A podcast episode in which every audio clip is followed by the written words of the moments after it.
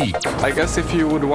Wenn man ein Endlager baut, dann sollte man es in einem Land bauen, das sicher ist, wie eben Finnland. Ich glaube, dass wir hier einfach ein sehr starkes Umweltbewusstsein haben. Irgendwo muss er hin. Weil wenn wir sagen, wir wollen nicht, die Hamburger sagen dasselbe und die, was weiß ich, die Münchner auch. Die sagen alle nein. Wir haben eine sehr dünne Tonschicht im Vergleich zu anderen in Deutschland. Das ist ja lang schon untersucht. Also da kann man schon die Frage stellen, ob was anderes oder woanders nicht in gleicher oder besserer Weise geeignet ist. Zum Glück muss ich die Entscheidung nicht treffen. Wir dürfen diesem Verfahren vertrauen, dass die Wissenschaft es entscheidet und nicht die Politik. Und wenn es halt dann gerade hier in der Region ist, dann ist es halt so. Einen haben Sie da bestimmt erkannt, den bayerischen Ministerpräsidenten Markus Söder, aber auch Winfried Kretschmann war dabei, der Ministerpräsident von Baden-Württemberg. Außerdem Bürgerinnen und Bürger irgendwo aus Deutschland und zwei Stimmen aus Finnland, denn dort geht ein atomares Endlager in Betrieb ab 2023. Wir in Deutschland sind jetzt mittendrin in einer Debatte, die elf Jahre andauern soll, bis dann der Standort für ein Endlager hier bei uns gefunden sein wird. Vor knapp vier Wochen ist der sogenannte Zwischenbericht Teilgebiete vorgestellt worden, in dem über die Hälfte der Bundesrepublik prinzipiell für geologisch geeignet befunden worden ist, was natürlich für viel Aufregung gesorgt hat. Keiner will es haben, ein Atomendlager, und doch macht Deutschland sich jetzt auf die Suche. Atommüll, nein danke, die Suche nach dem Endlager, so heißt unsere Politiksendung heute. Mein Name ist Ricardo Mastrocola. Ich habe mir zwei Fragen vor allem gestellt. Wie kann man politischen Einfluss so gering wie möglich halten bei dieser Suche nach etwas, das eigentlich keiner finden will? Und wie gut funktioniert die Bürgerbeteiligung, die hier von Anfang an mitgedacht wurde? Zunächst habe ich mit Wolfram König gesprochen, Präsident des Bundesamtes für die Sicherheit der nuklearen Entsorgung, die Behörde, die das Auswahlverfahren organisiert und überwacht. Herr König, Sie sind sozusagen an vorderster Front, äh, wenn es um diese weitreichenden Entscheidungen geht, wohin mit unseren gefährlichen Hinterlassenschaften, wie können wir sie für bis zu einer Million Jahre sicher lagern und vor allem wo. Das sind die Fragen, die jetzt im Mittelpunkt stehen. Haben Sie das Gefühl, Sie sind jetzt auch ein entscheidender Teil in einem wichtigen historischen Moment? Naja, es sind schon entscheidende Weichen, die derzeit gestellt werden wollen wir uns der Aufgabe mit unserem Wissen, unseren finanziellen Möglichkeiten und auch mit dem demokratisch stabilen System stellen, diese hochgiftigen Hinterlassenschaften sicher zu verwahren? Oder vertrauen wir darauf, dass sich schon irgendjemand anders äh, drum kümmern wird? Also ich glaube, diese Weichenstellung muss jetzt erfolgen, weil wir sonst Gefahr laufen, dass äh, diese Stoffe irgendwann in Vergessenheit geraten, zumal wir ja in Deutschland aus dieser Atomenergienutzung äh, in zwei Jahren endgültig aussteigen und die Attraktivität, sich dann mit dem Müll dieser Generation zu beschäftigen, wird sicherlich nicht allzu groß sein. Bei der Suche nach dem Endlager will man diesmal Fehler vermeiden, die in der Vergangenheit ja gemacht wurden, zum Beispiel im Fall Gorleben, damals eine politische Entscheidung, dort ein Lager für radioaktive Abfälle zu errichten. Jetzt steht Bürgerbeteiligung ganz oben auf der Agenda. Sie haben das auch mit angestoßen. Warum halten Sie das für so wichtig? Ja, die Vergangenheit hat gezeigt, dass es nicht ausreichend ist, nur fachlich, wissenschaftlich gute Antworten geben zu können, sondern sie müssen auch vermittelt werden. Äh, die Bürgerinnen und Bürger müssen Vertrauen haben in die Institutionen und solche Entscheidungen dürfen nicht in Amtsstuben oder in äh, Elfenbeintürmen der Wissenschaft entschieden werden, sondern sie sind zutiefst einer demokratischen Legitimation zugänglich. Das ist etwas, was man daraus gelernt hat. Es ist nicht ausreichend, eben nur zu wissen, wie es geht, sondern man muss die Bürgerinnen und Bürger mitnehmen. Stichwort Bürgerbeteiligung. Mitte Oktober gab es eine erste große Auftaktveranstaltung Veranstaltung, um den Zwischenbericht Teilgebiete mit der Öffentlichkeit zu diskutieren. Das Ganze hat digital stattgefunden, klar. Was hören Sie da? Wie ist es angelaufen? Na, es gibt äh, unterschiedliche äh, Stimmen dazu. Erstmal bin ich froh, dass es uns gelungen ist, äh, diesen inhaltlichen Diskurs überhaupt zu beginnen. Immer natürlich äh, wäre es schöner, das wissen wir alle, wenn der direkte Austausch möglich wäre, aber wir sind mit einer Situation konfrontiert, die wir uns alle nicht gewünscht haben und müssen jetzt gucken, wie finden wir möglichst gute Antworten darauf. Also ich glaube, diese Fachkonferenz, die übrigens bis Mitte nächsten Jahres läuft, ist eine gute Möglichkeit, sich äh, mit der Thematik erstmalig auseinanderzusetzen. Bürgerbeteiligung, also ein wichtiger Teil, äh, der Transparenz schaffen soll. Und die Hoffnung ist natürlich groß, dass sich die politische Einflussnahme in Grenzen hält. Anfangs, Herr König, haben wir aber gleich das Gegenteil erlebt. Der bayerische Ministerpräsident Markus Söder hat den zwischen Bericht kritisiert und zwischen den Zeilen mehr oder weniger gesagt, bei uns aber bitte kein Endlager. Was haben Sie da gedacht? Dass es nicht hilfreich ist, sondern äh, es ist ja gerade die Erfahrung gewesen in Gorleben, dass der Eindruck entstanden ist, dass hier jedenfalls nicht fachliche Interessen zu diesem Standort geführt haben, sondern andere Interessenslagen, eben auch politische äh, Interessen der Landesregierung Niedersachsen damals. Äh, und eben nicht die Sicherheit im Vordergrund steht und die geologische Eignung, sondern andere Fragestellungen. Und das soll vermieden werden. Alle haben dafür den Finger gehoben, alle Bundesländer und eben die ganz große Anzahl äh, der vertretenen Parteien damals in äh, dem Bundestag. Und ich glaube, äh, diesen Schatz zu, nicht nur zu heben, sondern auch sicherzustellen, dass eben es nicht zu Einflussnahmen kommt, die nicht zielgerichtet sind, die nicht im Gesetz festgelegt sind, ist, glaube ich, ganz wichtig. Aber auch immer deutlich dabei zu sagen, dass die Politik immer wieder auf den guten wissenschaftlichen und Beteiligungsergebnissen heraus gefordert ist, per Gesetz, nämlich dreimal bis zur Standortentscheidung, auch diese Ergebnisse zu bestätigen und auch entsprechend sagen, ja, dem folgen wir oder eben auch zu sagen, nein, da muss nachgebessert werden. Das ist auch im Verfahren so angelegt. Vermutlich rechnen Sie auch in der Zwischenzeit zwischen diesen Entscheidungen trotzdem mit politischem Getöse, oder? Natürlich.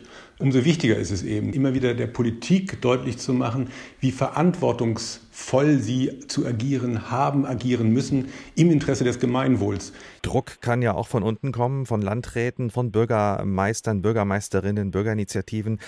Lässt man sich das dann gefallen? Das gehört dazu ähm, dass sozusagen man so ein Spannungsfeld aushält. Und ich glaube, es zu verlagern und zu sagen, na, unsere Bürger wollen es nicht, also ist es für uns äh, nicht vertretbar, dass sowas vor Ort entsteht, ist nicht die Antwort. Das wird alles äh, schwierig genug in den nächsten Jahren. Jetzt hat sich noch ein ganz anderes Thema nach vorn gedrängelt. Ein Castor-Transport aus dem Ausland wird in Hessen erwartet, um in Biblis dann zwischengelagert zu werden. Da geht es um hochradioaktive Brennelemente, die zur Aufbereitung weggeschafft wurden und jetzt zurückgenommen werden müssen. Dazu hat sich die Regierung ja auch verpflichtet. Es gibt viel Protest. Sie haben diesen Transport ja auch als Behörde genehmigt. Äh, war das vielleicht doch ein Fehler zu dieser Zeit? Nein, die Genehmigung ist ja nicht auf ein spezielles Datum und äh, unter Berücksichtigung von äh, ganz gewissen Entwicklungen, zum Beispiel eben der Pandemie, erfolgt, sondern aufgrund der Fragestellung, sind die hohen, sehr hohen Sicherheitsanforderungen, die das Atomgesetz uns mit auf den Weg äh, gibt, sind die erfüllt oder nicht?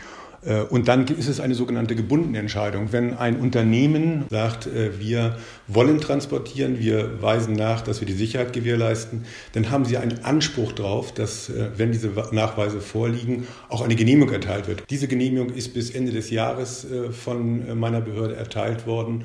Aber es handelt sich zum Glück jetzt um die letzten Castor-Transporte aus der Wiederaufarbeitungsanlage.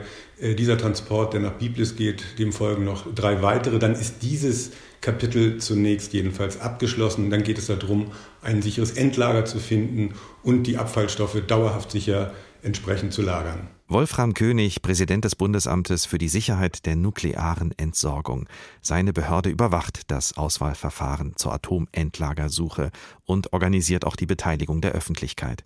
Bevor wir gleich mit jemandem reden, der sich schon beteiligt hat, schauen wir nach Finnland, denn die Finnen haben die Endlagersuche hinter sich 2023 wird ein Endlager für hochradioaktive Abfälle dort in Betrieb gehen. Du gehst zu einem verbotenen Ort. Was dort liegt, ist gefährlich. Du hättest hier nicht herkommen sollen. Ein nebliger Birkenwald an Finnlands Südwestküste, viele Jahrtausende in der Zukunft. Was werden Erdbewohner tun, wenn es sie noch gibt und wenn sie plötzlich über dem dann lange versiegelten Endlager für Atommüll stehen? Werden sie die Gefahr erkennen und weggehen oder graben oder bohren und sterben als Spätfolge der finnischen Atompolitik? Diese Frage wirft die preisgekrönte Dokumentation Into Eternity auf, in alle Ewigkeit. Eine der wenigen kritischen Stimmen in einem Land, das mit Ausnahme von Teilen der Grünen quer durch die Parteien auch auf Atomstrom setzt. Die Suche nach einem Endlager hat in Finnland Mitte der 1980er Jahre begonnen. Etwa 20 Jahre später stimmte der Gemeinderat im westfinnischen Eurajoki mit 20 zu 7 dem Plan zu, in der Nähe des Kraftwerkkomplexes Olkiluoto dieses Lager zu bauen. Onkalo, auf Deutsch Höhle, aber auch Versteck. 60 Prozent der lokalen Bevölkerung waren dafür. Im finnischen Parlament gab es sogar eine nahezu einstimmige Mehrheit. Entsprechend selbstsicher feierte der damalige Wirtschaftsminister Olli Rehn das Go für dieses nach Schätzungen dreieinhalb Milliarden Euro teure Projekt. Die Baugenehmigung wurde für das weltweit erste Endlager erteilt. Finnland ist damit bei der Behandlung von Atommüll weltweit ganz vorne dabei, was Finnland aber auch dazu verpflichtet, diese Dinge in Zukunft verantwortungsvoll und vor allem sicher zu behandeln. Bis zu einer Tiefe von fast 500 Metern werden Tunnelröhren in den Granit gesprengt. Das Gestein ist lange genau untersucht worden und viele Experten gehen davon aus, dass dort hochradioaktive Abfälle aus Finnlands Kraftwerken für mindestens 100.000 Jahre gelagert werden können. Die ersten kupferumhüllten Atommüllbehälter sollen nun ab 2023 in Löchern versenkt und dann sicher versiegelt werden. Nach etwa 100 Jahren wird Onkalo voll sein und dann für alle Zeiten geschlossen. Nur wie sollen Menschen weit in der Zukunft wissen, was da unten im Granit liegt und wie gefährlich es ist? Soll man sie mit steinernen Säulen warnen? Oder soll es einen völligen Rückbau an der Oberfläche geben, Wald überwuchert, unauffindbar? Eine von vielen offenen Fragen. Die Mehrheit sieht Onkalo dennoch als die zurzeit beste Lösung des Endlagerproblems. Nur die Macher des Dokumentarfilms sind da etwas vorsichtiger. Onkalo muss 100.000 Jahre überdauern. Nichts, was von Menschen gebaut wurde, hatte auch nur ein Zehntel dieser Zeit bestanden. Carsten Schmiester mit einem denkwürdigen Blick nach Finnland, wo die Suche nach einem Endlager abgeschlossen ist. Dort soll es 100.000 Jahre halten, in Deutschland gleich eine Million Jahre. Unvorstellbare Zeitspannen sind das. Aber wir sind ja im Hier und Jetzt und auf der Suche nach diesem Ort, den niemand finden will. Zu Beginn der Sendung haben wir von Wolfram König gehört, dem Präsidenten des Bundesamtes für die Sicherheit der nuklearen Entsorgung, dass er froh ist, dass der Prozess der Bürgerbeteiligung jetzt begonnen hat. Von Vertrauen hat er gesprochen, von Transparenz und dass dieser Prozess für die Bürger nachvollziehbar sein muss. Deshalb ist ihm auch die öffentliche Beteiligung so wichtig. Jochen Stey arbeitet am gleichen Ziel. Er ist Umweltaktivist und seit Jahrzehnten engagiert er sich gegen Atomenergie, aber mittlerweile auch für eine ordentliche Entsorgung radioaktiver Abfälle bei uns. Er arbeitet für Ausgestrahlt, eine bundesweit tätige Anti-Atom-Organisation, die sich immer wieder einmischt. Herr Stey, der Bürgerdialog hat seinen Anfang genommen, die Suche nach dem Endlager zusammen auch mit der Öffentlichkeit seit Mitte Oktober. Es geht um die Auftaktveranstaltung, über die ich auch mit dem Chef des Bundesamtes für Sicherheit und nukleare Entsorgung gesprochen habe, Wolfram König. Er war recht zufrieden, sagt, es äh, gibt da durchaus auch unterschiedliche Stimmen, aber ist eigentlich ganz froh, dass jetzt gestartet wurde. Äh, Herr Stey, Sie waren ja auch dabei für die Organisation ausgestrahlt. Wie war es denn aus Ihrer Sicht? Das, was ich erlebt habe, war leider kein Dialog, sondern ein Monolog. Also am ersten Tag hat ja die Bundesgesellschaft für Endlagerung diesen Zwischenbericht vorgestellt. Äh, das ist natürlich sinnvoll, Informationen über diesen Bericht, um den überhaupt nachvollziehen zu können. Was mir dabei gefehlt hat, war eine, war eine zweite Meinung von unabhängigen Experten und Expertinnen, die sozusagen aus ihrer fachlichen Sicht sagen, was an diesem Bericht vielleicht nicht so überzeugend ist. Das ist ja für Laien sehr schwer nachvollziehbar. Es war auch nicht möglich, direkt Fragen an die Referierenden zu stellen. Äh, also von diesen sieben Stunden am ersten Tag wurden 15 Minuten lang Fragen, die man in einen Chat eintragen konnte, von der Moderation zusammengefasst und damit teilweise auch sinnentstellend vorgetragen. Das Spannende ist ja, da sind viele Menschen, die, die haben großes Interesse daran, dass wir dieses, dieses hochproblematische Atommüllproblem möglichst gut in den Griff kriegen und wollen konstruktiv äh, daran mitdiskutieren. Haben natürlich auch einzelne Kritikpunkte, aber also ich glaube, da muss man gar nicht Angst vor haben, sondern das wäre eigentlich äh, eine große Chance äh, für eine gesellschaftliche Debatte und Verständigung. Aber weil es da so ein großes Kontrollbedürfnis gibt, kommt diese, dieser Beteiligung eigentlich gar nicht zustande. Ja? Das ist das Problem. Vielleicht sind es aber auch einfach nur Startschwierigkeiten. Ich beobachte diesen Prozess schon seit vielen Jahren und auch dieses Bundesamt ist jetzt seit drei Jahren zugange und ich erlebe die durchaus auch als beratungsresistent. Das ist eine große Gefahr für diesen ganzen Prozess, so wie die Behörde sich da verhält. Also Bürgerbeteiligung wird ganz groß geschrieben bei der Suche nach dem Endlager. Aber wenn wir jetzt hören, wie Sie das empfunden haben in den vergangenen Wochen, dann scheint das ja erstmal eher misslungen zu sein.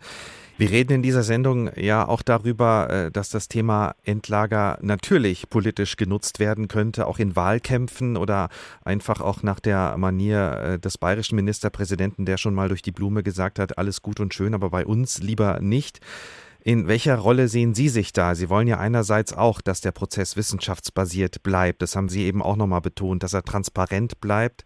Und doch wollen Sie ja auch politischen Einfluss nehmen. Ja, also wir sind irgendwann umgeschwenkt, ja. Also mal, Anti-Atom-Bewegung ist ja erstmal eine Bewegung, die versucht hat, viel zu verhindern, Atomkraftwerke verhindert oder abschalten, auch äh, aus unserer Sicht unsichere Atommüllprojekte stoppen. Äh, Atomtransporte blockieren, ja, und wir haben vor einigen Jahren festgestellt, naja, das, das Problem ist da und so wie der Müll jetzt gelagert wird, kann er nicht auf Dauer lagern. Das ist zu gefährlich. Und wir müssen da sozusagen als Gesellschaft wirklich zu einer Verständigung kommen. Meine große Sorge ist, dass der Prozess, wie er jetzt angelegt ist, am Ende scheitert und wir dann wieder mit leeren Händen dastehen. Und deswegen äh, ja, sind wir in der Rolle, viel von dem, wie es jetzt läuft, zu kritisieren, aber immer mit der Haltung, äh, wir sind daran interessiert, dass es besser gemacht wird. Und dass am Ende natürlich schon in Deutschland auch ein Endlager ausgewählt werden muss. Äh, dazu stehen Sie auch? Dafür streiten wir, dass wir ein Verfahren bekommen, das wirklich überzeugend ist und das auch am Ende die die es dann trifft, überzeugen kann. Wir sehen uns schon in der Verantwortung dafür, für die kommende Generation, dass der Schaden, der da angerichtet wird, möglichst gering ist. Also jetzt streiten wir über das Verfahren. Äh, später können wir dann über den Ort äh, im Konkreten streiten. Im Moment wird auch gestritten äh, über den Atommüll, den wir ja schon produziert haben, der aufbereitet wurde im Ausland, jetzt wieder zu uns zurückkehrt. Zum Beispiel ja auch ins hessische Biblis. Auch ganz aktuell gibt es da Proteste und Kritik. Wie stehen Sie denn dazu? Irgendwo muss der Müll hin und Biblis ist eines der ausgewiesenen atomaren Zwischenlager. Na, das eine Problem ist, dass diese Lagerhalle aus meiner Sicht nicht sicher genug ist, um den Müll so zu lagern, dass da nichts passieren kann. Ja, es ist nicht gesichert gegen Flugzeugabstürze, gegen Beschuss mit panzerbrechenden Waffen. Also da gibt es äh, einfach Sicherheitsprobleme. Das zweite ist, dass dieser spezielle Behälter, der jetzt genutzt wird für diese Transporte, der kann in Biblis nicht repariert werden, wenn da der innere Deckel undicht wird. Ja, es gibt dort keine heiße Zelle. Heiße Zelle müssen Sie kurz äh, erklären. Es gibt keine Möglichkeit, den Castor-Behälter zu reparieren. Genau, also heiße Zelle heißt, es gibt einen Raum, der ist abgeschirmt und wo man sozusagen mit Greif, ferngesteuerten Greifarmen den Behälter öffnet und, und repariert, genau. Der zweite Punkt ist, dass natürlich ja dieses Zwischenlager in Biblis nicht die Endstation sein soll, sondern das wäre ja sozusagen eine Zwischenstation. Das hieße aber, wenn man jetzt transportiert, dann hat man immer doppelte Transporte. Ja? Jetzt erstmal von Sellafield nach Biblis und dann irgendwann von Biblis wieder dorthin, wo es dann endgültig bleiben soll. Und jeder Transport bedeutet ein Risiko. Und Deswegen setzen wir uns übrigens auch mit den äh, Anti-Atom-Gruppen in Großbritannien dafür ein, doch bitte schön nur einmal zu transportieren und nicht gleich doppelt. Das heißt, dort sagen auch äh, die Anti-Atom-Gruppen, äh, lasst den äh, Atommüll im Moment bei uns, äh, da ist er besser gelagert.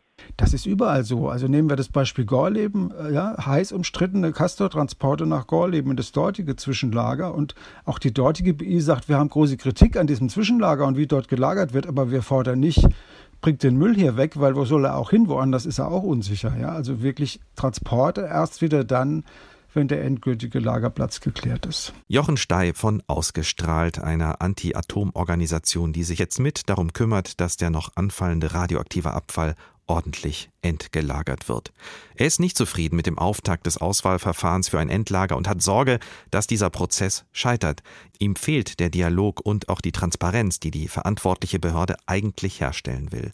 Und diesen Eindruck teilt er übrigens auch mit anderen Organisationen und Gruppen, die an der ersten Fachkonferenz teilgenommen haben. Bevor wir das nochmal einschätzen lassen von einem Fachmann für solche Bürgerbeteiligungsverfahren, der Blick in unser Bundesland, denn auch in Hessen sind ja einige Gebiete genannt, die theoretisch in Frage kommen könnten für ein Endlager und im sogenannten oder ja vielleicht auch mittlerweile gefürchteten Zwischenbericht Teilgebiete genannt sind.